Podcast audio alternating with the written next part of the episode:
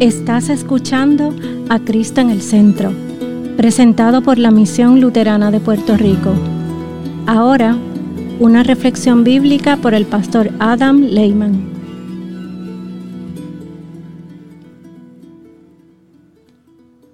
Una lectura de San Lucas capítulo 5 versículos 1 a 11. En cierta ocasión, Jesús estaba junto al lago de Genezaret y el gentío se agolpaba sobre él para oír la palabra de Dios. Jesús vio que cerca de la orilla del lago estaban dos barcas, y que los pescadores habían bajado de ellas para lavar sus redes. Jesús entró en una de aquellas barcas, la cual era de Simón, y le pidió que la apartara un poco de la orilla.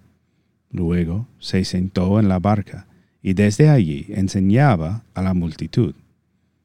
Cuando terminó de hablar, le dijo a Simón, lleva la barca hacia la parte honda del lago y echen allí sus redes para pescar.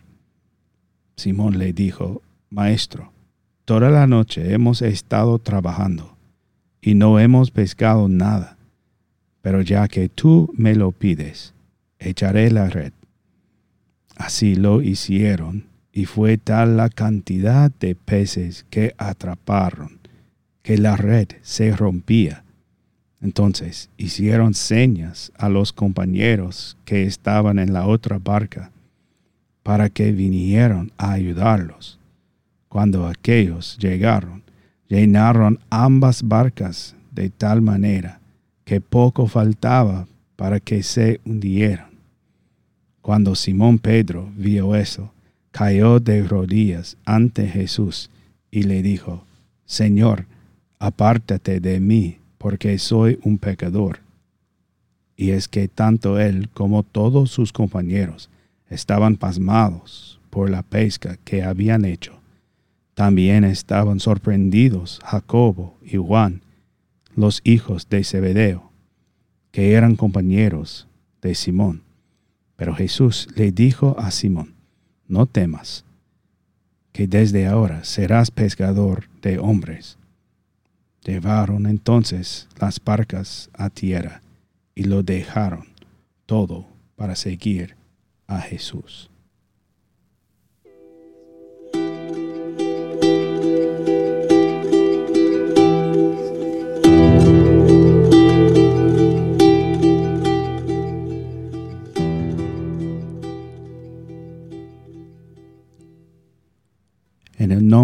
Jesús. Amén. Obedeciendo la palabra de Jesús, Pedro echó sus redes. Ya habían trabajado toda la noche, utilizando la mejor tecnología del primer siglo, utilizando las mejores técnicas y aportando todas sus habilidades, experiencia y conocimiento pero aún así habían fallado. No tenían ninguno peces. Entonces Jesús les ordenó echar las redes. Y aunque Pedro no esperaba encontrar ningún pez, y aunque era reacio a volver a poner las redes en el mar, porque ya habían sido limpiadas y dobladas, lo que significa que volver a poner las redes en el mar significaría mucho más trabajo para él y sus compañeros. Sin embargo, obedeciendo la palabra de Jesús, las redes volvieron a descender al mar. Y a Pedro le sorprendió. Hicieron todo mal, al menos mal según la creencia popular. Echaron las redes a la hora equivocada del día, en el lugar equivocado y nadie puede esperar pescar peces así. Sin embargo, según la voluntad de Cristo, las redes estaban llenas, de hecho más lleno que nunca. Luego, las redes comenzaron a romperse y se olvidaron de Jesús y su palabra. Entraron en pánico para quedarse con el pescado que no habían ganado. Llamaron a sus compañeros y llenaron las dos barcas. Pero luego ambas barcas comenzaron a hundirse. Luego, con una comprensión repentina, Pedro se llenó de miedo. No tenía miedo al pez, ni del mar que amenazaba con quitarle la vida. No, él tenía miedo de este hombre que estaba en la barca y ordenaba a los peces que se nadaron en las redes.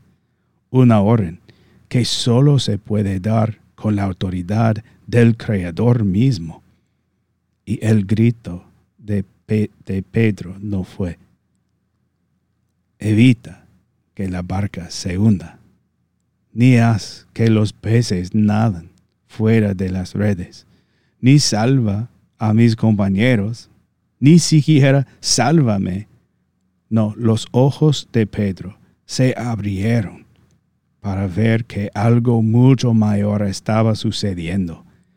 En ese momento, Pedro se dio cuenta de que estaba en presencia del Mesías. Entonces gritó, Apártate de mí, porque soy un hombre pecador. Él dijo, que déjame, Señor, déjame ahogarme. No puedo estar aquí, un pecador, delante de ti me avergüenzo de mi total pecaminosidad y preferiría morir antes que ser indigno en tu presencia. Yo no soy nada, y tu santidad y autoridad son demasiado para mí. El corazón de Pedro se hundió, y eso fue bueno, porque los corazones hundidos son corazones contritos, corazones que saben que no tienen mérito propio, corazones rotos de pesar por su pasado pecaminoso, corazones vaciados de orgullo, arrogancia y preocupación por cosas mundanas como el pescado. E incluso la vida misma. Y tales corazones pertenecen al reino de Dios. Bienaventurados los puros de corazón, corazones purificados de su propio egocentrismo, corazones que no se preocupan por las redes que se rompen y las barcas que se hunden, corazones que solo se preocupan por su propia indignidad. Tales corazones son bendecidos, y esos corazones como lo de Pedro, verán a Dios. Los levantará y los llenará de sí mismo. Y así Jesús no se apartó de Pedro. No, más bien tenía más palabras que decirle a Pedro. Además de que Jesús dijo, echa las redes, también dice, no temas, no temas porque no estoy aquí para condenar al mundo. No estoy aquí en el fuego, la ira y el juicio, sino en la misericordia.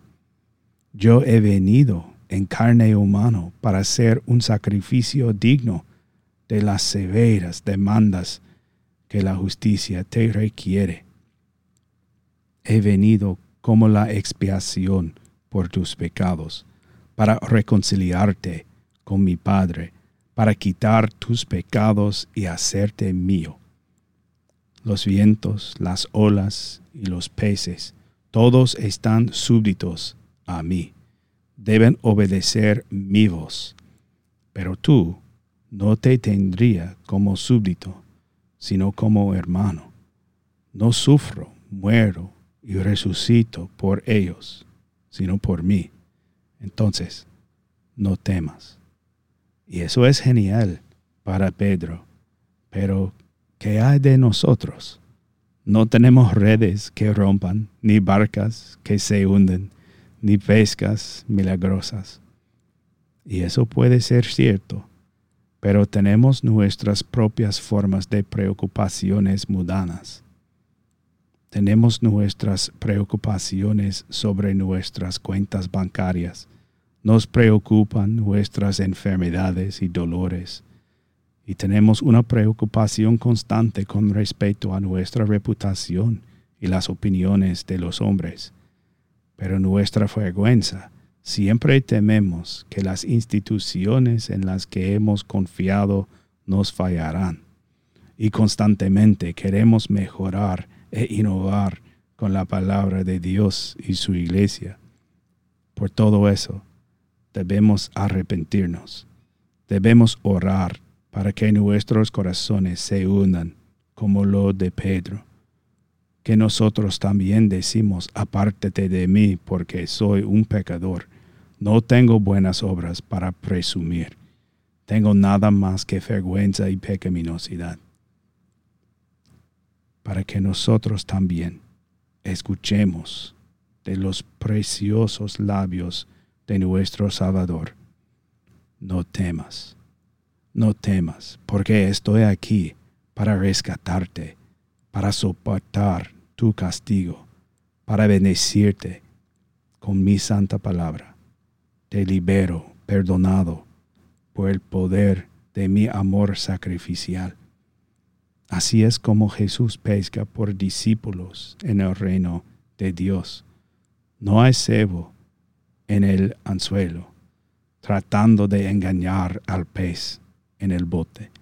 Dios simplemente baja sus redes, que es la palabra del Santo Evangelio, la proclamación de Cristo crucificado para el perdón de los pecados, para que corazones hundidos como el tuyo se levantan de nuevo. Entonces, venimos este día para reunirnos alrededor de la palabra de Jesús sin miedo, porque por ella seremos purificados, limpiados y perdonados. Nos mantendrá a salvo, nos hará fuertes y solo el Evangelio nos dará esperanza en el nombre de Jesús. Amén.